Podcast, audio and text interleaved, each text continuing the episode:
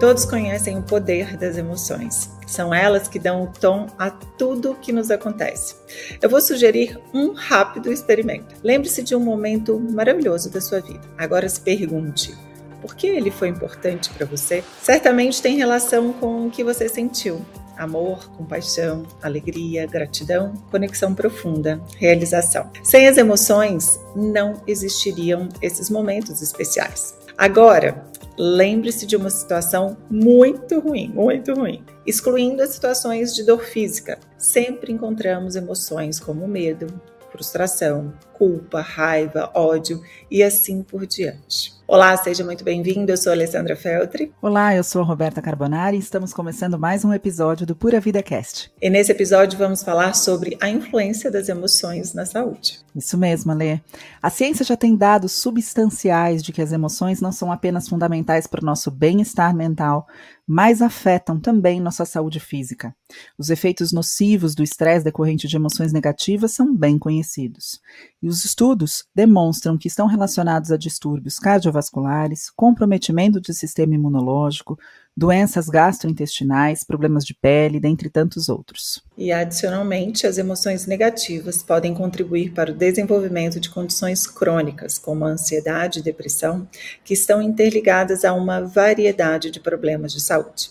Por falar nisso, Segundo dados da OMS, Organização Mundial de Saúde, nosso país tem o maior número de pessoas ansiosas do mundo e é o segundo país das Américas com o maior número de pessoas depressivas, atrás dos Estados Unidos. Por outro lado, os estudos científicos revelam uma série de benefícios para a saúde relacionados a emoções positivas, incluindo um sistema imunológico mais forte, maior resiliência ao estresse, um menor risco de doenças cardiovasculares, uma recuperação mais rápida de uma doença ou de uma cirurgia e até mesmo mais longevidade. É interessante notar que quando você está feliz, é natural que esteja mais apto a fazer melhores escolhas seja na alimentação, no estilo de vida, escolhas essas que contribuem, por sua vez, para um maior bem-estar, gerando um ciclo virtuoso. E para nos ajudar a falar sobre esse assunto, gostaríamos de apresentar o nosso convidado de hoje. Ele é psicólogo, atua como analista do comportamento com a terapia cognitiva comportamental, é mestre e doutor em neurociência cognitiva, palestrante e empreendedor,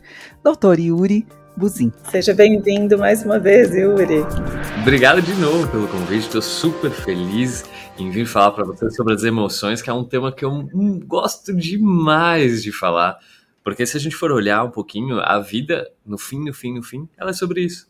É o que a gente sente, é as nossas emoções, é isso que faz a vida ser vivida, literalmente. Então, acho que é um tema que não tem como escapar durante a vida, porque a gente vai sentir, o importante é a gente entender sobre elas, entender cada vez mais as funções delas e como gerenciar elas, né? Eu já vou começar então perguntando. Eu já tô aqui. Quando ele já falou a palavra emoções, eu já tô indo. Vamos definir emoção. Ele já, ele já introduziu pra gente, exato, né? Um pouquinho, né? Exato, que já era a, a primeira já pergunta. era a primeira pergunta. Primeiro é um prazer enorme ter, de, ter você de volta aqui. A gente quer um quadro só seu. A gente, eu ia ler, a gente já falou ah, isso pra você. Pode comigo, Essa pode é uma discussão comigo. em nossos brainstorms. Em nossos brainstorms, exatamente, porque é muito bom sempre ter você aqui com seu conhecimento e essa troca.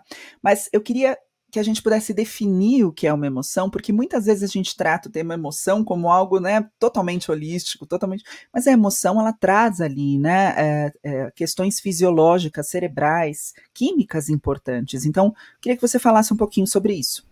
Bom, vamos lá, então. As emoções elas são reações, tá? Então, ela precisa de um estímulo para acontecer. Só que não necessariamente um estímulo físico para ela acontecer. Então, a partir de um pensamento, como começou o podcast, lembra de alguma coisa, a gente vai ter aquela sensação da emoção, né? Ela vai ter a reação daquilo ali. Então, a gente vai sentir algo. Cada uma das nossas emoções tem as suas especificidades. Uh, e a gente pode olhar que tem emoções mais básicas que a gente vai encontrar mais facilmente durante a vida, alegria, tristeza, raiva, nojo, e até tem um filme magnífico, né, que é aquele Divertidamente, que mostra muito claramente as emoções e de uma forma muito lúdica. E, e como funciona, né, eu lembro, se vocês lembrarem do filme, uh, tem uma cena assim que eles estão uh, olhando ali dentro da, do, da casinha deles ali, olhando para tudo aquilo ali, um monte de coisa correndo para um lado, para um outro, aquelas bolinhas das, das memórias e tudo mais, aquilo é basicamente uma forma lúdica de mostrar como funciona o nosso cérebro. Então aquilo ali é uma forma magnífica da gente começar a entender e tatear literalmente de uma forma mais clara como funcionam as emoções. Então, quando a gente vai e lembra de algo, quando a gente tem um estímulo, quando a gente vai vivenciar algo, quando a gente vai pensar sobre algo, a gente vai sentir as emoções. Isso faz com que o nosso cérebro dê pequenas faíscas, literalmente, uh, dependendo da emoção, obviamente, vai estimular certas coisas e outras emoções vão estimular outras coisas, nossas redes neuronais ali, e vão fazer com que a gente tenha uma sensação muito boa ou muito ruim. E não tem como escapar dessa ruim também, por mais que a gente não queira, literalmente. Então, as emoções, em termos gerais, assim, de forma bem simples, elas são reações. E elas precisam acontecer por diversas funções, tanto protetivas, como por exemplo medo, né? Então a gente vai lá e vê uma aranha, por exemplo. Então a gente vai lá e quer sair daquela aranha, porque ela vai nos machucar, ela pode nos matar. Então ela tem uma função ali, aquela emoção de proteção, e a gente vai correr, a gente vai fazer alguma coisa, ou muitas vezes a gente vai até paralisar que é uma reação do medo. Entre outras coisas, como por exemplo, nossas felicidades, nossas alegrias, até são conceitos um pouco diferentes, mas a gente usa bastante esse, esse termo, ah, vamos sentir uma alegria, tal, um prazer, né? Acho que depois a gente pode até entrar nessa divisão do que é prazer e do que é uma alegria. Uh, mas a gente vai lá e vai sentir aquilo, então a gente busca eternamente esse sentimento. E uma das coisas que eu vejo muito aqui no consultório, né, e até puxando um gancho uh, do começo ali do podcast, eu tenho um conceito muito sério aqui no meu consultório, que eu atendo todos os meus pacientes, e todo mundo trabalha aqui na clínica, todos os meus psicólogos, a gente atua muito em cima desse conceito. Uh, as nossas decisões, elas são muito influenciadas pelas nossas emoções. Uh, e uma das coisas que a gente já tem vários estudos, que quando a gente está triste, quando a gente está mal, quando a gente está com alguma angústia, a gente tende a tomar decisões piores para a gente. E quando a gente tem uma emoção mais positiva, quando a gente acredita, quando a gente está se sentindo bem, a gente tende a tomar decisões melhores, a gente tende a agir de forma melhor para nós mesmos. E dentro da psicologia, geralmente a gente vê a psicologia muito no lado só negro ali, naquele negócio mais tenso, naquele negócio obscuro, né, aquele negócio só de dor. Uh, e a gente faz um processo de tirar a dor ali, né, até um bem-estar. Uh, e dentro da, do consultório, a gente tenta, no máximo, máximo possível, principalmente aqui na minha equipe e comigo, a gente tenta fazer com que o paciente sempre entre na sessão de uma forma e saia melhor. Por que, que ele tem que sair melhor? Para que ele tome melhores decisões da vida dele. Tá? Porque a felicidade, o prazer, o acreditar faz com que você se comporte de forma diferente. Então, quando a gente fala de emoções, elas são norteadores para a gente. Tá? Uh, e até vou usar o exemplo do medo, que é até uma coisa bem uh, que, que, permeia muito a nossa sociedade e que acaba abalando muito mais do que a gente imagina, tá? O medo ele é um grande norteador para onde a gente tem que ir e a gente não olha isso, porque aquilo que a gente mais tem medo, né, é aquilo que a gente mais precisa enfrentar e resolver. Então ele é um grande norteador de vida, literalmente. Só que a gente não olha ele, a gente literalmente pega a esquiva da, daquela emoção, né? A gente vai lá e fala, não, não quero lidar com isso agora. Só que o problema tá lá, né? O ponto que excita a nossa emoção, ele tá lá, ele continua lá, ele vai continuar de alguma forma abalando a gente. Então, muitas vezes, quando a gente para para refletir, que nem vocês comentaram, putz, deixa, lembra de uma coisa positiva, lembra de uma coisa negativa, que a gente vai sentir aquela emoção, para para olhar o medo também, né? Para para olhar o nosso próprio medo. Então, como é que a gente vai olhar e nortear às vezes a vida? Puxa, eu tô com tanto medo ali de conversar com alguém, é, eu tô com medo de tomar uma decisão, eu tô com medo do que pode vir a acontecer. Ah, então ele é um norteador para onde a gente tem que caminhar e resolver. O ponto é como controlar o medo, né? Eu já vou levantar minha mão, que eu já tenho pergunta relacionada justamente a isso. Porque quando a gente fala de emoções, né, e a gente começou esse podcast falando da importância das emoções para o sistema imunológico, para uma vida melhor, para a longevidade, parece, se a gente não é, vasculhar mais a fundo, que a gente só deveria então ter emoções positivas né? E aí, quando você traz justamente a questão do medo, né? Era uma outra pergunta que a gente queria te fazer. É importante a gente mencionar que essas emoções negativas são naturais, né? São necessárias e que o enfrentamento dessas emoções também faz parte de uma pessoa mais forte, de um sistema imunológico mais forte, né? De uma adaptação à vida melhor. Então eu queria que você desenvolvesse um pouco mais essa ideia, porque as pessoas é, me parecem buscar hoje só por emoções positivas ou acreditar que alegria, porque você falou eu queria separar prazer de alegria, também queria que você entrasse mais a fundo nisso. A gente não vai ter uma vida só de prazer, né? Ou uma vida só de alegria, mas muitas vezes as emoções negativas ensinam muito, né? E nos adaptam muito. Não, é, é assim, as emoções negativas, elas são essenciais para a vida. Só que a gente vive uma sociedade que ela nega a emoção negativa. Ela, a gente se tornou cada vez mais frágil no sentido de só ter que lidar com emoções positivas. Uh, vamos pensar só em ali uma emoção positiva, mais de alegria ali, de prazer, tá? E vamos até diferenciar, né? Uh, prazeres e até os remédios, geralmente, eles atuam muito nos prazeres, tá? Uh, então eles fazem com que você sinta novamente o gosto de uma comida, que você sinta o prazer de um toque, que você sinta o prazer de estar num parque. Você volta a sentir prazeres, tá? Que são pequenas uh, faíscas ali que vão fazer você sentir-se bem. Mas a alegria é um sentido de vida, é uma coisa muito maior, é um bem-estar, tá? É como, por exemplo, quando eu vou atender aqui meus pacientes, eu sinto uma alegria porque eu tenho uma função, eu tenho um valor, eu tenho um, um, um sentido de vida quando eu vou fazer aquilo. Uh, os prazeres é, puxa, fui lá, tomei meu café todo dia. Eu adoro chegar aqui no meu consultório, a primeira coisa que eu faço é ir lá fazer meu cafezinho. Também. Eu, sinto eu adoro aquilo, aquilo me dá um prazer enorme tomar meu cafezinho quando eu chego aqui no consultório. Uh, então aquilo me dá um prazer, mas aquilo não me dá um sentido de vida. Então isso já é uma diferença muito grande. E quando as pessoas hoje em dia, né, a gente vê todo mundo buscando loucamente prazeres, mas pouco sentido de vida. E isso deixa com que a gente vá reduzindo cada vez mais a vida a só prazeres. E quando a gente reduz a vida a só prazeres, a gente esquece que tem um outro lado, que é o lado de tolerar as frustrações. E a gente consegue tolerar muito mais as frustrações, as dores que são naturais da vida, né? A gente não tem como esquivar delas para sempre. Tá? Não tem como empurrar elas, elas cobram a gente, querendo ou não, elas vão acontecer e elas vão cobrar a gente daqui a um tempo, não tem como escapar. A gente vai reduzindo tanto que a gente não sabe tolerar aquilo. Então a gente acaba tendo uma reação cada vez mais excessiva e esquivando daquilo, e a gente vê muita gente às vezes indo para caminhos dos quais, uh, por não tolerar muitas vezes aquelas dores, fazem com que elas tomem más decisões, como por exemplo comer emocionalmente, né? Perfeito. Né? alimentar tá? Aonde ela está tentando de alguma forma, tá? Não lidar com aquela dor naquele momento, introjetando nela um prazer, tá? Que é a comida. E aí ela vai, obviamente, ter uma consequência negativa sobre aquilo ali, porque ela não está resolvendo o problema, ela está esquivando da dor tentando de alguma forma sentir um prazer, porque é como se a dor fosse insustentável. E realmente dores são insustentáveis por muito tempo, a gente vai ficando cada vez mais doente, a gente transtorna a nossa vida. E aí até uma divisão bem simplista, né, mas uh, quando a gente fala de ansiedade, depressão, né, a confusão entre o passado e presente e futuro. Tá? A ansiedade é sempre a gente ter aquele medo do, enorme do, de alguma coisa do futuro sem uma prévia base. E a depressão é sempre para trás, né? O remoer aquilo que aconteceu e ficar preso no passado, né? em termos mais simplistas, né? Uh, mas quando a gente vai e começa a olhar a nossa sociedade, o nosso eu, a gente aprendeu que a gente não pode sofrer.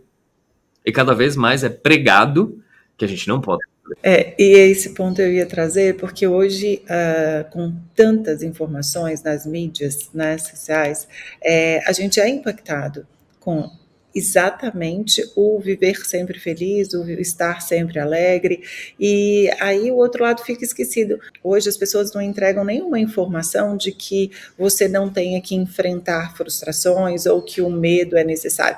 Só esquecem de falar isso, sabe aquele complemento, né? É, é, é um todo, e aí as pessoas começam a ficar frustradas no dia a dia, e isso impacta a gente aqui, você trouxe ah, no impacto da alimentação, mas na droga, na bebida alcoólica, por quê?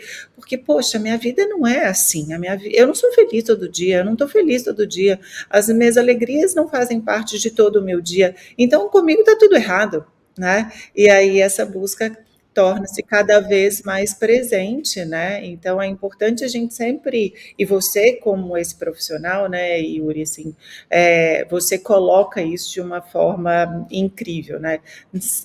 A gente te faz uma pergunta, você sempre traz de forma integrativa, e isso é brilhante, uh, por quê? Porque aí realmente a gente fecha 360, nós temos que pensar no todo, é importante sermos felizes, é importante não remoer aquele momento que é triste, que é difícil, né? Então, com certeza existem aí práticas com a psicologia que a gente vai treinando também a passar, a viver esse momento difícil e como enfrentar, né? E eu gosto muito de uma palavra quando eu falo muito das emoções, né, principalmente aqui no consultório, eu gosto muito do também. Então a gente tem que ter emoções positivas, mas também as negativas. Né? Não é nem só uma, nem só a outra. A gente vai ter as duas coisas ao longo da vida. E a gente vai aprender né, com a dor também. Uh, todos nós, todos nós já sentimos dores de tristeza muito grandes na vida. Às vezes alguém numa data com, sei lá, com 15 anos de idade, outras pessoas com 25, outras pessoas com 45, mas todos nós vamos sofrer dores enormes de tristeza. Tá? E o que, que a gente vai fazer com isso? Esse é o ponto, né? o quanto isso vai abalar a gente. Uhum. Uh, e aí a gente entra até no termo de resiliência, né, que é uma inteligência emocional, ou antifrágil, que é um termo que está cada vez mais uh, forte aí na, na, na, nas redes sociais, né, vamos me tornar antifrágil e ter resiliência, né. O pessoal tá uh, lendo Taleb, né, o pessoal tá lendo tá Nassim Taleb. Tá lendo Taleb, tá lendo Taleb.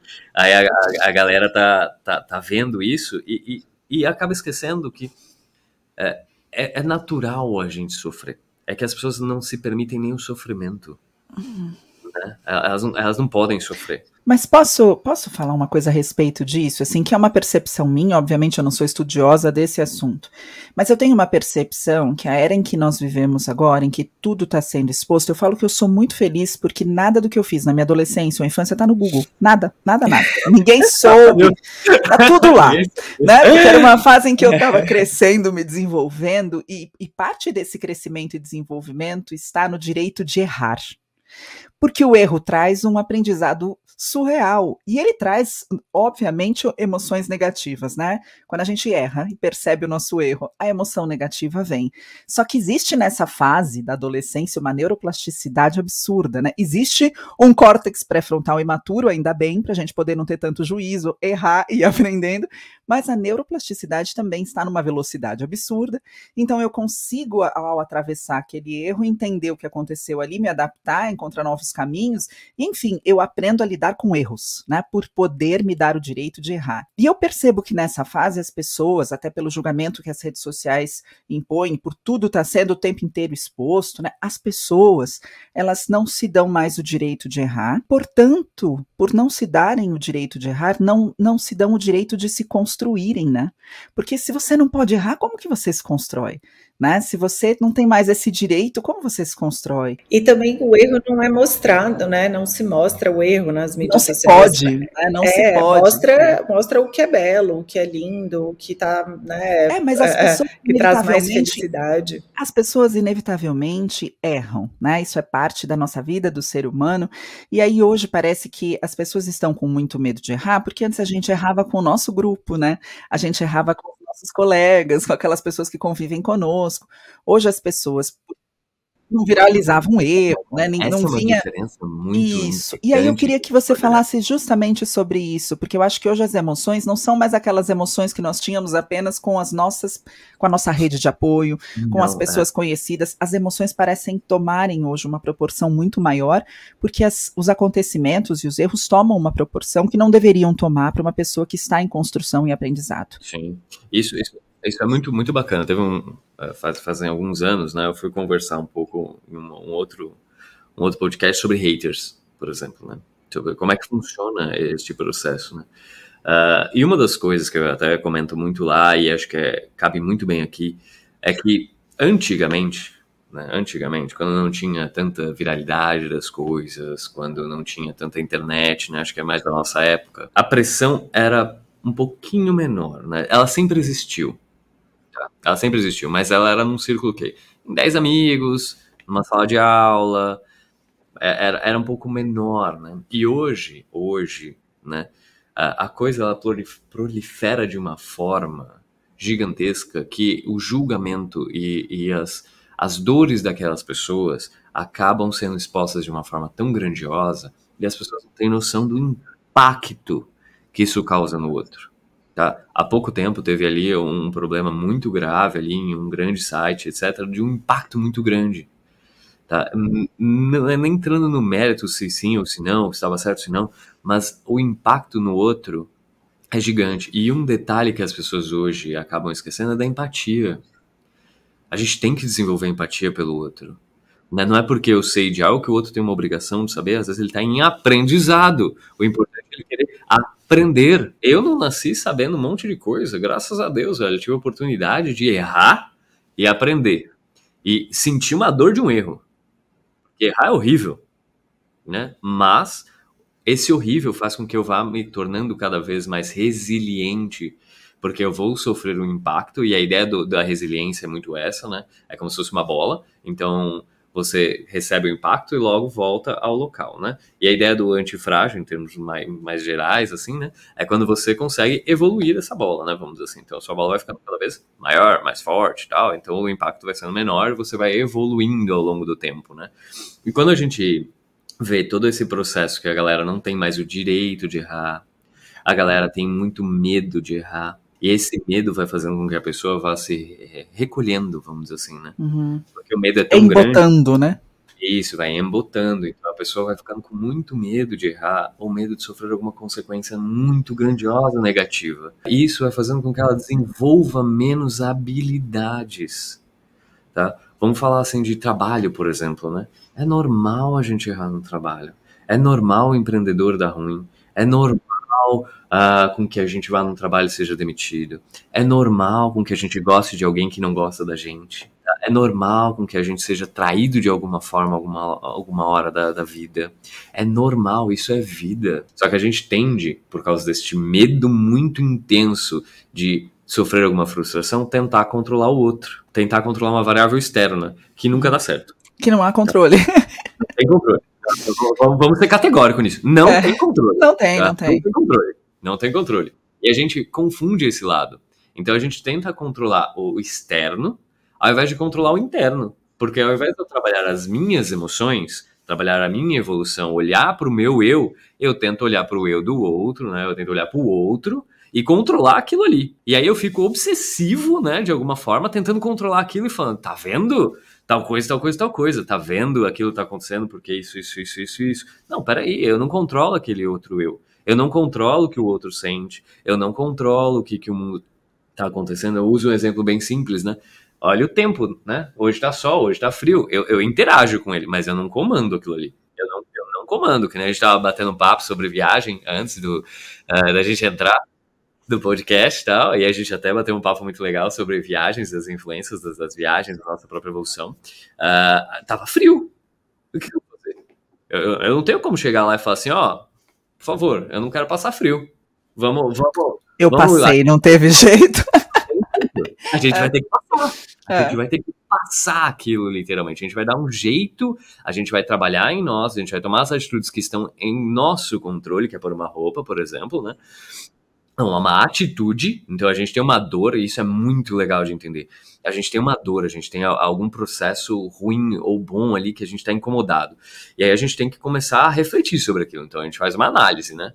A gente faz uma pequena análise. Tá frio, não tá? Como é que vai. O que, que tá acontecendo? A gente faz uma análise ali. Tá, beleza. Aí a gente cria uma intenção de uma mudança. Putz, o que, que eu vou fazer, né? Uma intenção. Então eu vou planejar uma ação, né? Então eu vou ter uma intenção. Então eu vou começar a planejar ali, falar assim, ó, ah, tá bom, beleza, eu tenho tá frio, o que, que, eu posso fazer? Bom, eu posso não sair de casa, eu posso pôr uma roupa, eu posso comprar uma roupa, eu posso chorar, o que, que eu vou fazer, né, para resolver isso daqui? Uh, e aí você vai constituir um plano, né? Bom, vou pôr uma roupa, aí você vai constituir um pequeno planinho ali, uh, vou pegar uma roupinha, beleza, aqui foi a minha decisão que eu tomei. Aí eu vou lá e vou tomar uma atitude. Aí eu vou pôr a roupa, né? Aí eu vou sair ao mundo. E aí eu vou vivenciar aquilo ali. E pode ser que dê certo, pode ser que a roupa que eu escolhi tá ótima para aquele tempo, mas pode ser que a roupa também não esteja ótima para aquele tempo. Mas sabe o que você me trouxe? Assim, eu tava ouvindo você falar e falei, ah, que bom que ele entrou nesse assunto, porque a gente tem a oportunidade de trazer algo que você entende muito, né? Conhece muito, é, é doutor na área, mas você começou a falar da, da terapia de aceitação e compromisso, né? Que hoje é tão confundida nas redes sociais porque as pessoas entendem aceitação como conformismo, né? Sim. Ficar no mesmo lugar. E aceitação e compromisso é justamente eu tomar a atitude frente a esse muro das lamentações, né? Exato. Ao invés de eu ficar aqui sofrendo é, se eu ficar sofrendo aqui porque tá frio, eu, ai, tá frio, eu tava programada para sair, agora tá frio, é aquele muro das lamentações sem fim. E a aceitação hum. e compromisso é, sim, está frio. Tem um muro sim. na minha frente e ele vai permanecer eu ou fico chorando no muro ou eu contorno o muro, né? Então, sim, sim. você trouxe algo muito importante que era uma outra pergunta. Existem intervenções psicológicas específicas que podem promover emoções positivas mesmo frente a acontecimentos negativos, né? E consequentemente melhorar a saúde.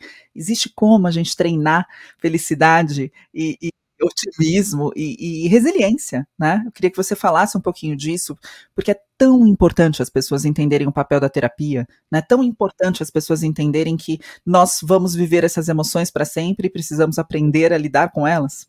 Sim, é, é, a gente pode sim aprender novamente, né? Eu acho que o, o, ponto não é nem só treinar, né? Que o treino é ele é a partir de um aprendizado, então eu vou replicar aquilo várias vezes, né?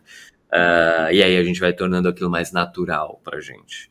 Uh, quando a gente passa por algum sofrimento, né, eu vou usar o termo mais ansiedade, por exemplo, né, que é, que é mais fácil das pessoas entenderem, e vamos contextualizar bem claramente o que é ansiedade. Ansiedade não é empolgação. Empolgação é quando, por exemplo, eu estava vindo aqui pro podcast, nossa, eu tô muito empolgado que eu vou entrar nesse podcast, que legal, vai ser muito bom. ansiedade seria, vai dar tudo errado, a internet vai cair, eu começar a sofrer, ah não, porque eu vou travar, ah, não, porque isso vai acontecer, e eu começar a sofrer por algo que nem aconteceu, tá? A ansiedade, então, é esse medo, assim, a gente cria um caos na nossa cabeça, tá? Então, vamos usar o termo ansiedade uh, ah, para entender como é que a gente vai superando um pouco as coisas, né? Então, a partir do momento que a gente tem é, este processo, tá? Porque é um processo mental isso, isso é uma, é uma fantasia que a gente cria. E até, vamos, vou voltar só um pouquinho, que é uma coisa bem importante da gente entender. Uh, a gente vive no hoje, tá? A gente vive no hoje tá? Mas a nossa a nossa mente, ela tem uma capacidade, tá? Incrível de colocar o amanhã no hoje, por meio da fantasia e estimulando, como a gente começou no podcast, as nossas emoções. Porque é só lembrar que a partir do momento que eu penso alguma coisa, eu consigo excitar a minha reação emocional. Então eu vou sentir aquilo. Então eu vou pegar o meu futuro que não tem como saber, transpor ele para o dia de hoje e eu vou sentir aquilo. Né? E é isso que a ansiedade vai causando. Quando a gente vai trabalhar muito um pouco da aceitação sobre algumas coisas, isso não quer dizer entrar num vitimismo, que, ah, coitado de mim, só acontece comigo. Eu acho que uma pergunta muito séria a se fazer muitas vezes é por que não comigo, né? O que te faz tão especial que você não pode sofrer? Isso é natural da vida. E quando a gente pega e, e abre um pouco o olho para outras esferas, a gente vai ver que o mundo inteiro já passou sofrimentos também. E você se colocar no papel de vítima tem grandes aspectos reforçadores também, porque geralmente a gente recebe alguma coisa quando a gente é vítima por um tempo. E realmente existem pessoas que são vítimas. E realmente vai ter um processo para que ela passe por isso. O problema é se ela permanecer, né, no vitimismo, né? Porque o vitimismo não vai fazer ela progredir. Ela não, ela vai ficar ali paradinha, né? E isso não é bom para ela, né? Mas a pessoa vai ter que querer sair daquele processo. Então, quando a gente fala de uma aceitação, é você entender as coisas. Não é você simplesmente ser passivo à vida. É de você não ter resposta à vida, né? Falar assim, ah, beleza, eu vou aceitar tudo que vem e é isso aí. Não, não, não, não. É entender que a vida ela não é controlável. A vida é vivida. É diferente, tá? Quando a gente fala de controle, a gente tem uma insegurança muito grande. Muitas vezes eu também já me peguei tentando controlar o incontrolável e não dá certo. Falo por experiência própria. Não dá certo de controlar o incontrolável. Então a gente se frustra e aí a partir do momento, tá? A partir do momento que a gente começa a entender com muita clareza que eu preciso começar a controlar o meu eu, entender as minhas emoções, entender os meus gatilhos, porque uma coisa muito séria sobre as emoções negativas e até falando da função delas elas nos previnem de muitas coisas, né? Elas mostram pra gente que tem algo errado, né? Porque quando eu estou triste com alguém, por exemplo, né? Algo aconteceu. Tá falando para mim, olha, tem algo errado aí. Tá doendo, tem algo errado. Mas o que, que eu vou fazer? Não é o outro que vai fazer, né? Sou eu que vou fazer. Então, o que, que eu vou fazer agora? Que aí é a ideia do, eu entendo o processo, eu entendo as coisas, eu entendo o que está acontecendo, eu tenho uma maturidade de ver várias perspectivas sobre a mesma coisa, não só um olhar. Geralmente a gente olha só o nosso, a nossa perspectiva, mas a gente tem milhares de perspectivas 360 sobre as coisas, porque realmente as coisas são assim. E já dizia o sábio, né? Um ponto de vista é a vista de um ponto. Então a gente tem que olhar um pouco de forma diferente. Então, quando a gente vai lá e aceita aquilo ali, quer dizer que a gente está tendo a maturidade de olhar várias perspectivas. E quando a gente tem a maturidade de olhar várias perspectivas, a gente começa a pensar o que, que eu vou fazer com aquilo. Como é que eu vou contornar aquele muro? Como é que eu vou contornar aquela porrada que veio na minha cara? Porque vai vir. Tem jeito, vai vir. Então, como é que eu vou contornar aquilo, né? E a ideia de valores. Né? O quanto de valor eu vou atribuir a certas coisas. Isso é uma decisão nossa. Isso é uma decisão minha. O quanto de valor eu atribuo a certas coisas e o quanto de valor eu não atribuo a certas coisas. Quanto de valor eu vou atribuir a, a uma roupa e o quanto de valor eu vou atribuir a um amor. São coisas distintas ali de uma relação. Então, como que eu vou atribuir isso? São decisões minhas. Só que a gente não nasceu sabendo, né? Então, o que a gente vai ter que fazer? Estudar, entender, se proporcionar experiências. Que é a ideia do se permitir o erro. Então, eu vou ter que me permitir o erro, por quê? Porque o erro é uma experiência e eu vou aprender. Eu vou ouvir alguém mais velho, por exemplo, falar assim: ó, oh, você não pode tocar na tomada. Cara, eu tenho duas opções na vida. Ou eu vou ouvir e vou aprender pela experiência do próximo ali, muitas vezes, eu falo assim: ó, oh, isso aqui eu já sei que não é bom, né? Tem, tem centenas de pessoas que já colocaram a mão na tomada e já me avisaram que não é bom. Não sou eu o especial que vou ganhar, né? Então eu vou, não vou tocar a tomada. Mas muitas vezes a gente vai ter que experienciar a tomada.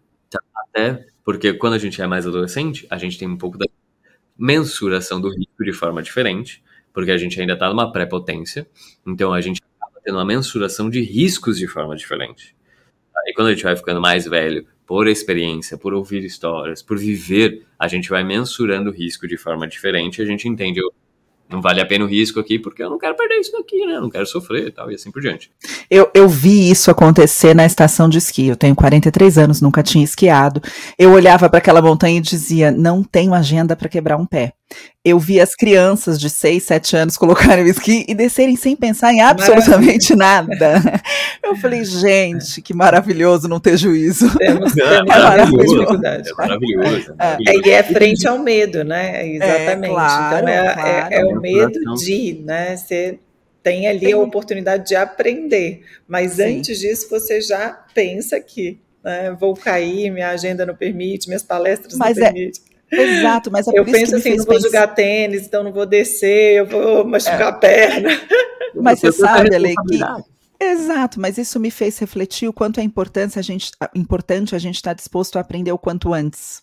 Porque se com seis anos alguém me colocasse um par de esquis nos pés, com 43 eu subiria no esqui com a mesma tranquilidade, provavelmente, talvez com um pouco mais de, é, né, prevendo mais consequências, mas é, mas o medo de começar não aconteceria, né? Então, eu queria também que a gente falasse um pouquinho disso, porque eu percebo que algumas pessoas, isso já mudou muito, mas existe uma certa eh, resistência ao tratamento das emoções, né? Uma resistência à terapia, uma resistência, por exemplo, a medicações psiquiátricas. E é, quando a gente fala do impacto em sistema imunológico, impacto em saúde física, porque a gente sabe que um cérebro submetido ao estresse por longos períodos, né? E esse estresse pode ser proveniente de emoções é, ali sem adaptação, né, ou, ou enfrentamento de emoções é, disfuncional, né, de uma forma disfuncional, é, a gente sabe que estas questões podem trazer consequências severas, porque a gente está falando de processos químicos que vão acontecer no cérebro. E que estes processos, que este estresse crônico, ele traz ali um impacto significativo, por exemplo, em fator neurotrófico protetor do cérebro, né, em BDNF, reduzindo capacidade de neuroplasticidade.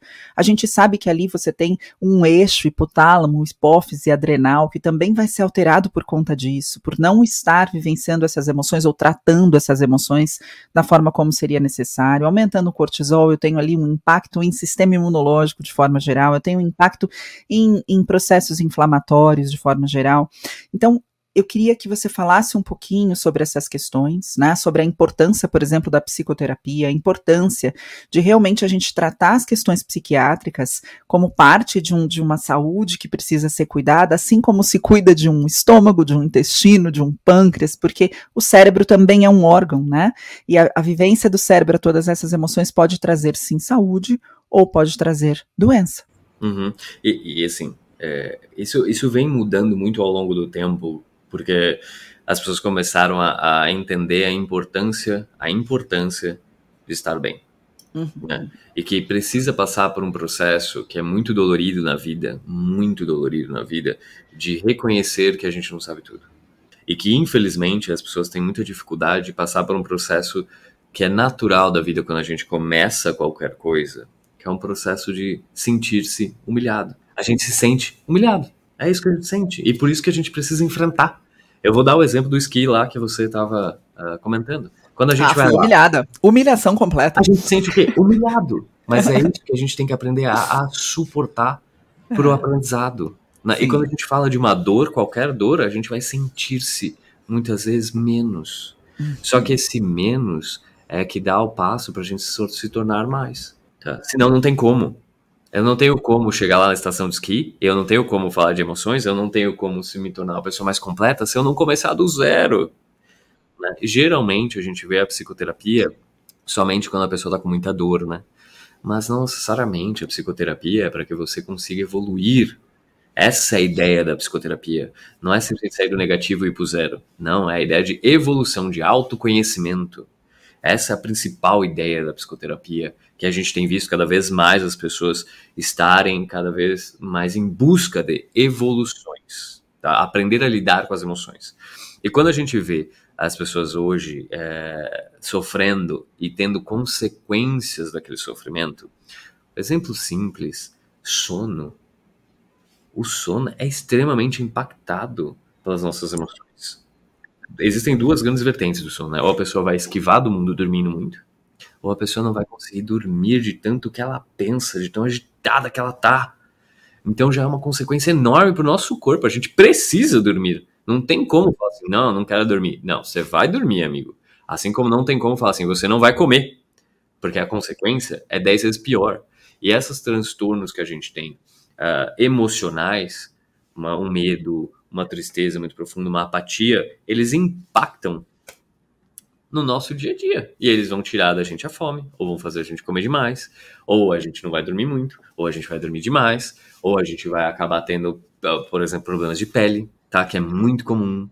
A gente vai ter psoríasis, a gente vai estressar demais e a gente vai ter problema cardíaco.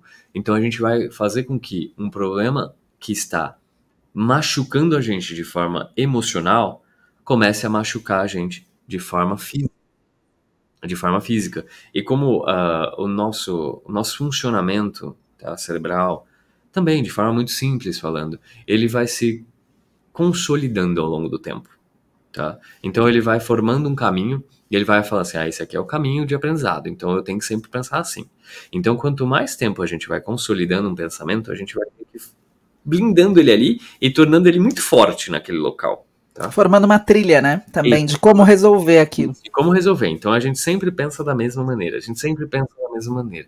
E aí, quando a gente vai para psicoterapia, e esse é um dos grandes processos da psicoterapia, é que a gente pega essa trilha e fala assim: opa, peraí, será que eu preciso ir por esse caminho aqui? Tá me trazendo um sofrimento. Talvez eu possa criar uma nova trilha. Só que falar é fácil, fazer é muito difícil, tá? Uh, porque a gente vai começar a bater um pouco nessa trilha. Falar, ó, a gente precisa trocar um pouco a forma de pensamento, que é uma cognição. Então a gente vai ter que começar a ver novas perspectivas e sentir novas emoções. Só que para tudo isso acontecer, a gente tem que estar o máximo possível acreditando acreditando, tá? O que é acreditar? É entender literalmente que a gente tem outros caminhos, é eu dar a oportunidade no fim para mim mesmo. Então eu vou acreditar naquilo, então eu vou bater um pouco naquilo ali. Eu falo assim: olha, eu tava todos os dias indo pro trabalho pelo caminho da esquerda. Agora eu acredito que talvez o caminho da direita vai ser melhor. Então eu vou começar a ir pelo caminho da direita e ver o que acontece. Pode ser que seja uma porcaria. E essa é a ideia da vida, literalmente, né? Porque você não sabe. Então você vai ter que aprender a lidar com tudo isso. E aí esses efeitos que a gente tem no corpo, tá? E aí falando muito seriamente, a gente tende a muitas vezes ir tratar o, o, sintoma final, né? Então, a boa parte das pessoas elas procuram, né? O, olha, tô com um problema de pele e tal, vai tratar o problema de pele, que é passar realmente algum, alguma coisa ali. Vamos dar um exemplo de um machucadinho, né? Então, a gente vai pegar e vai passar uma pomadinha e tal, mas o que está machucando, muitas vezes a pessoa não para por olhar a causa raiz. E aí a psicoterapia ela vai entrar nesse local. E aí, quando a gente fala do, da, da, psiquiatria, as pessoas têm realmente muito, uh, muito preconceito ainda da psiquiatria. Uh, hoje, muito menos, mas depois da pandemia, a gente viu um movimento muito grande. A gente viu as pessoas realmente sofrerem. As pessoas viram assim: meu Deus, existe sofrimento no social fake news isso daí, achava que era mimimi das pessoas. Não, existe sofrimento, existe um transtorno. E as pessoas começaram a, a buscar um pouco uma saída para esses transtornos. E aí a psicoterapia ficou cada vez mais uh, proliferada, né? Ela ficou mais forte nesse sentido, que as pessoas começaram a entender o valor não da psicoterapia, porque a psicoterapia é só um meio, mas é o valor que dá às pessoas sentirem-se bem, e lidarem com as próprias emoções. E a psicoterapia só vai ajudar você nesse processo. Ela é um meio, mas ela não é o fim. O fim é sempre a pessoa. Né? A pessoa se lidar melhor com aquilo ali, a pessoa lidar cada vez mais com as próprias emoções. Não, acho que dentro disso tudo né, que o Yuri está trazendo, você até começou a falar um pouquinho e é, não queria terminar esse podcast sem que o Yuri explicasse sobre a relação das emoções com a saúde. E a gente trouxe isso no início do podcast, como as emoções negativas podem impactar no sistema imunológico, né, no funcionamento metabólico do corpo. Eu acho tão bacana as pessoas entenderem como é isso. Ah, tá, porque senão fica fica tão superficial para todo mundo. Ah, meu sentimento negativo atrapalha meu sistema imunológico, pode atrapalhar minha saúde mental. Fisiologicamente, se a gente conseguir entregar aqui uma, uma resposta simples para que todos os nossos ouvintes entendam, eu acho que é super valoroso também. Vamos, vamos pensar o seguinte: vamos pensar o seguinte. As pessoas precisam começar a olhar para a própria vida. Primeira coisa, é, olha a própria vida, né? Começa a olhar o seu dia a dia. Pensa, como, como que você se sente hoje? Né? Como que você se sente hoje? Qual foi o real impacto para você? Tá? Começa a olhar esse 360. Puxa, eu comi muito. Tá, começa a olhar isso. Por que, que você está comendo muito? Começa a olhar para si, não simplesmente agir no natural, né? Tipo, automaticamente, né? É ali que a gente vai começar a perceber o impacto das emoções no seu dia a dia. É olhando para si. Tem coisas que a gente pode ver que são mais uh, globais, né? Vamos dizer assim, né? Mais, uh, comuns. Né? Óbvio que cada um é um ser, cada um tem uma história, cada um tem uma reação de forma diferente. Isso é magnífico, né? Isso que torna a gente único. Uh, mas cada um tem uma história. Mas vamos pensar os mais globais, né? Puxa, o que que eu viver uma vida com tanto medo né, do futuro, o que que isso está trazendo para o meu dia a dia? O que está trazendo no meu uh, corpo? O que está trazendo isso no meu cérebro ali, na, na, parte mais física, vamos dizer assim, né? Puxa, eu tô, eu tô sempre passando mal. Né? Uma coisa simples, às vezes. Tô sempre com dor de barriga. Tô sempre com dor no estômago. Eu tô com uma úlcera. Eu tô, eu tô com dificuldade de sono. Não, peraí. Isso é uma vida para ser vivida? É assim? Não necessariamente. Isso é uma opção nossa. É de como que a gente vai interagir com o mundo, né? Vamos pensar no estresse ali do dia a dia mesmo da pessoa. Cara, olha o tanto de consequência que você tem para sua vida. Consequência simples. Olha, tem uma pele ruim, eu não tô conseguindo gerenciar meus problemas, eu tô sempre brigando com alguém, eu tô sempre tendo uma atitude da qual me prejudica no futuro, eu tô sempre, sempre, sempre, sempre pilhado o tempo todo. Não pode cair uma agulha no chão que eu saio brigando com todo mundo. Uh, eu acabo muitas vezes agredindo as pessoas. Então, são às vezes um olhar para si que já vai mostrar as consequências claras para as pessoas. A gente não olha para a gente. Esse é o ponto. A psicoterapia ela força você a tirar uma hora por semana, uma hora por semana, 50 minutos por semana, para se olhar e aí você fala: What the fuck, como dói? Se olhar, dói. Se olhar, dói, literalmente, né? Mas é aquela coisa que a gente estava até comentando no começo, né? Não tem como a gente evoluir sem passar pelas dores também. Você sabe que eu fiquei pensando, né, como que eu poderia explicar também, e, e, eu faço muito isso em consulta, porque muitas vezes a gente, por exemplo, como você mesmo disse, muitas vezes a gente recebe a pessoa querendo tratar a consequência. E não é incomum recebermos em consultório alguém querendo tratar a consequência de uma saúde mental, né, que está prejudicada. E a consequência, por exemplo, foi uma alteração profunda na alimentação e, portanto, uma alteração profunda no peso. Então a pessoa chega pedindo: Olha, eu quero emagrecer. E quando a gente vai voltando na linha do tempo dessa pessoa, a gente entende justamente o que você trouxe aqui. Você falou bastante da cognição, né? Pensamentos, da, da, nossa estrutura cognitiva, da nossa flexibilidade ou inflexibilidade cognitiva, essa cognição isso, isso, gerando. Isso, pera, a gente vai ter que, vai ter que falar inflexibilidade. Inflexibilidade cognitiva. Inflexibilidade. É. Vamos, vamos, pensar sobre isso. Isso é um tema muito sério. Isso é, um tema é. Não, a gente pode fazer um podcast só de inflexibilidade cognitiva, né? Porque eu que trabalho, por exemplo, com transtornos alimentares, é, é algo que eu preciso muito estudar sempre, Sim. porque a gente observa né, inflexibilidades cognitivas levando a diversos transtornos anos. E aí, na minha linha do tempo, assim, na minha linha de, de raciocínio do quanto é, essa questão das emoções pode, pode impactar a saúde, né? Se eu tenho uma cognição que, que que está prejudicando a minha emoção e a produção está produzindo emoções que estão ali constantemente negativamente me impactando, essas emoções podem alterar é, outros hábitos que são responsáveis por manutenção de saúde, como, por exemplo, a alimentação. Então, a gente falou no começo do episódio alimentação emocional. Né? Eu observo que essa pessoa, por exemplo, não tem nenhuma dificuldade em fazer o café da manhã que está escrito num plano alimentar, ou almoço, ou jantar, mas é num momento em que as emoções estão fora do controle, ou que ela não quer vivenciar aquela emoção, ela busca uma estratégia de supressão daquela emoção ela parte para uma alimentação emocional. Essa alimentação emocional normalmente não é brócolis, né? Então eu tenho um padrão alimentar sendo alterado, esse padrão alimentar impacta meu intestino, eu tenho um eixo microbiota intestino-cérebro que vai impactar meu cérebro. Esse cérebro está prejudicado para produzir novas cognições que produzem novas emoções, e isso vira um ciclo enorme, um ciclo enorme não saudável. Né?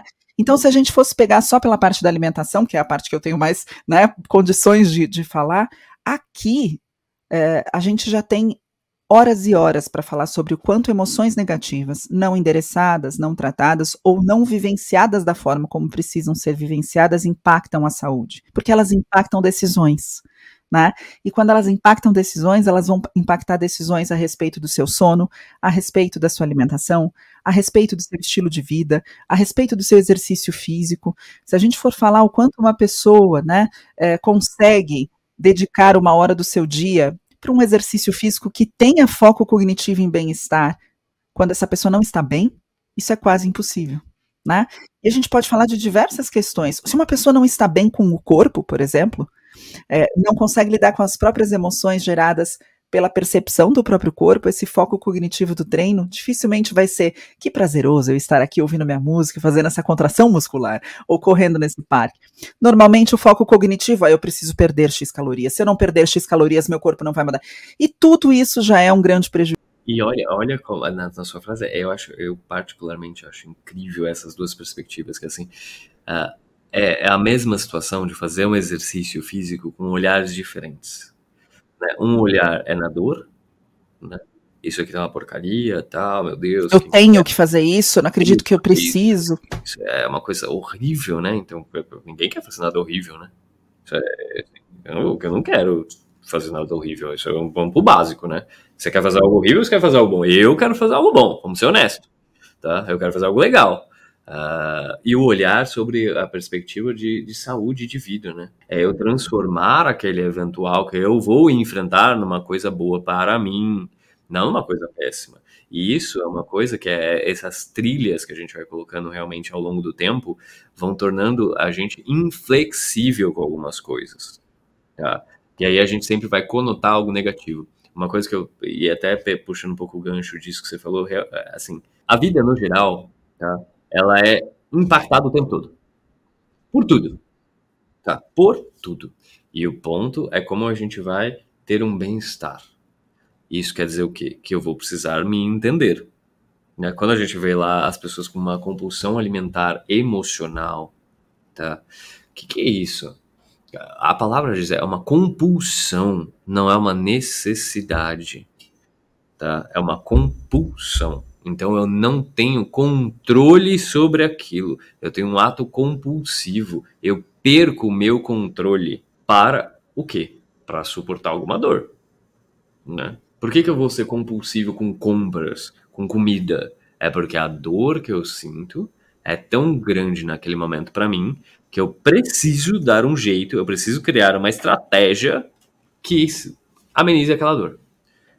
Um ciclo tão vicioso, porque a pessoa come e se sente culpada, né? Então, cria-se de inovador. Né? Cria-se de inovador, cria-se de inovador. Então a gente tem que mudar a estratégia. Quando a gente fala, por exemplo, do, do, do, do plano alimentar, de entender, da, das cognições, etc., o que, que a gente está fazendo? A gente está mudando as estratégias. A gente está literalmente falando assim, ó, esse caminho aqui não tá dando Essa bom. trilha não é boa. Não tá dando certo, não tá dando é. certo. Vamos mudar um pouco a trilha, né? Vamos, vamos pensar de forma diferente e tal, né? Uh, a gente vai começar a ter esse processo é, que a gente usa muito a palavra psicoeducacional, né? Mas, mas é pesado mesmo, né? Que, de novo, a gente não nasceu sabendo tudo, né? A gente não nasceu sabendo tudo. Então a gente vai aprender algo, né? Mas será que, e essa é uma grande pergunta, que eu estou indo naquele local para que eu controle o que o médico, o que o doutor ou quem está fazendo faça o que eu quero, ou eu estou indo lá para realmente ter a vulnerabilidade e a gratidão, muitas vezes, a gente até entra depois no termo de gratidão, uh, de entender que eu não sei aquilo. E eu vou ter que passar para outra pessoa que vai me ensinar. Né? Então essa diferença é muito grande, né? Quando as pessoas vão querendo fazer a dieta ou fazer a psicoterapia, continuando o mesmo comportamento. Aí você fala, não, peraí, amigo, peraí, vamos repensar um pouco. Vamos repensar. Aperta a tecla F do seu computador. Sai T? Não, não sai T. Então por que, que você está vindo aqui querendo apertar a tecla F e saindo T? Não vai funcionar. Mesmo comportamento, mesmo resultado. Mesmo pensamento, mesma dor. É, é, é uma lógica. Né? É uma lógica. Então, e, e, até falando de intervenções, que a gente até comentou um pouquinho antes, né? Uh, uma das intervenções muito, muito valiosas, né? Que é essas mudanças de perspectiva, mudanças de comportamento, entender o que é um reforço, né? Como se você se auto-reforça nas suas vitórias. Vou usar o exemplo da academia. Cara, é, todos os dias que eu vou, eu me sinto vitorioso naquilo. Tá? Eu me sinto bem, para mim é uma vitória. Eu fui e fiz algo por mim. Não fiz pelo outro. Porque a academia a gente não consegue fazer pelo outro, né? Então eu tenho que fazer por mim. Não tem jeito. Eu adoraria muitas vezes que outras pessoas tivessem esse poderzinho de resolver problemas dos outros, mas não funciona assim. Então a gente pega e fala assim: putz, é uma vitória. O que, que a vitória faz? A vitória me deixa bem. Eu estando bem, eu consigo tomar melhores atitudes. E essa é uma intervenção muito legal da gente fazer no dia a dia. Uma outra intervenção que é o termo gratidão, né? Ah, você tem que ser grato pelas coisas tal. Uh, e realmente a gente tem que ser grato, mas o ser grato, ele é um termo muito profundo, é um termo de reflexão. Né? É um termo de refletir que eu sou grato a algo que o outro tem e eu não tenho. Então é reconhecer que eu não tenho algo e o outro tem, por isso que eu sou grato a. Né? Então eu vou lá e vou falar assim, poxa, que experiência incrível que a, a Beta tá me passando ali e falando, cara, olha que legal, esse aqui é o plano alimentar dela. Então eu sou grato a ela. Por quê? Porque eu não tenho isso e eu quero isso para mim que vai me fazer bem. E ela está me fazendo bem. Então por isso que eu vou ser grato a ela, né? Eu vou reconhecer em mim mesmo e reconhecer o outro. E esse processo é um processo muito difícil, porque a gente vai entender as nossas limitações. E é uma coisa que a gente odeia. E ouvir você falando assim, né? Eu entendo porque às vezes tantas pessoas resistem a esse processo, porque não é um processo inicialmente prazeroso, né? É um processo dolorido. Então, é, é justamente ter que encontrar com aquilo que elas estão evitando. Né? Mas assim, se a gente puder deixar uma mensagem aqui nesse podcast, a gente vai fazer outro só para falar de inflexibilidade cognitiva, tá?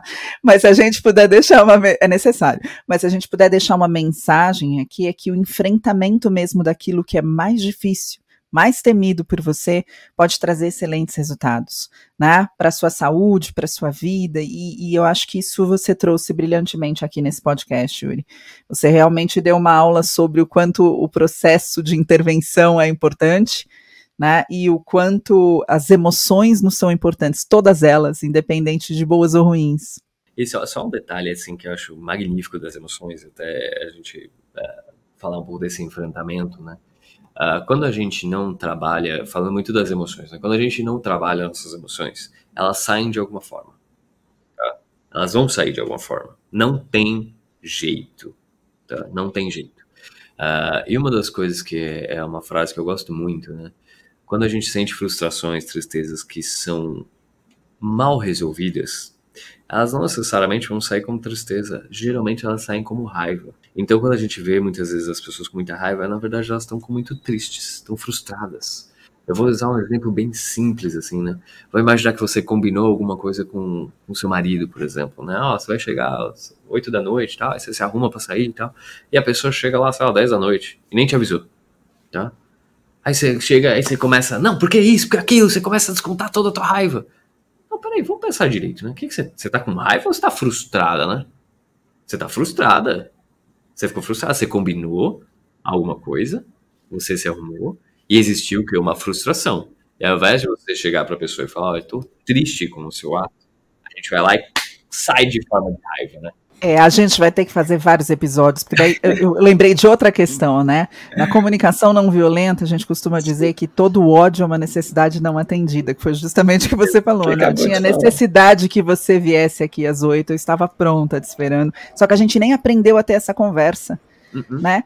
Porque ali é sobre a pessoa. Poxa, eu estava aqui te esperando, eu estou me sentindo assim frente ao seu atraso. O que a gente faz geralmente é ódio e, ódio. e despejo em cima da outra pessoa, né? Isso. E aí piora a situação, também não né? vai mudar nada, uma briga. Né? Porque já atrasou, já tudo. Aí vai virar uma bola de neve. Aí, aí no final a gente fala, problema. Você tá com ódio, a pessoa também fica, e aí acabou a noite. né? Acabou a noite. E a gente não aí, aprendeu a ter essas conversas, né, dessa não, forma. E aí é esse, esse processo todo é muito valioso da gente começar é. a entender as nossas emoções, uhum. entender as consequências delas, e entender que muitas vezes vários dos problemas que a gente tá com medo são os locais onde a gente mais vai ter que enfrentar. Para que a gente evolua e para que a gente tenha uma qualidade de vida melhor. Então, enfrentar a tristeza que nos dá medo, falar com alguém que nos dá medo, tomar decisões que nos dá medo, a gente vai ter que gradativamente enfrentando, constituindo um ser cada vez mais forte para tomar diferentes atitudes e receber diferentes resultados. E tem uma coisa na vida que é muito valiosa, só tem uma coisa que a gente não consegue voltar na vida e refazer, que é o fim dela, que é a morte. O resto a gente consegue reformular a vida 100% das vezes. Então, mais que eu tenha errado, eu tenho a capacidade de reconhecer, reformular e reviver de forma diferente e não de forma igual, tá? Porque cada vez que a gente vive algo, ela é uma instituição diferente, porque a gente está diferente. Então a gente dá valores diferentes, a gente vai atribuir coisas diferentes, a gente vai sentir emoções diferentes.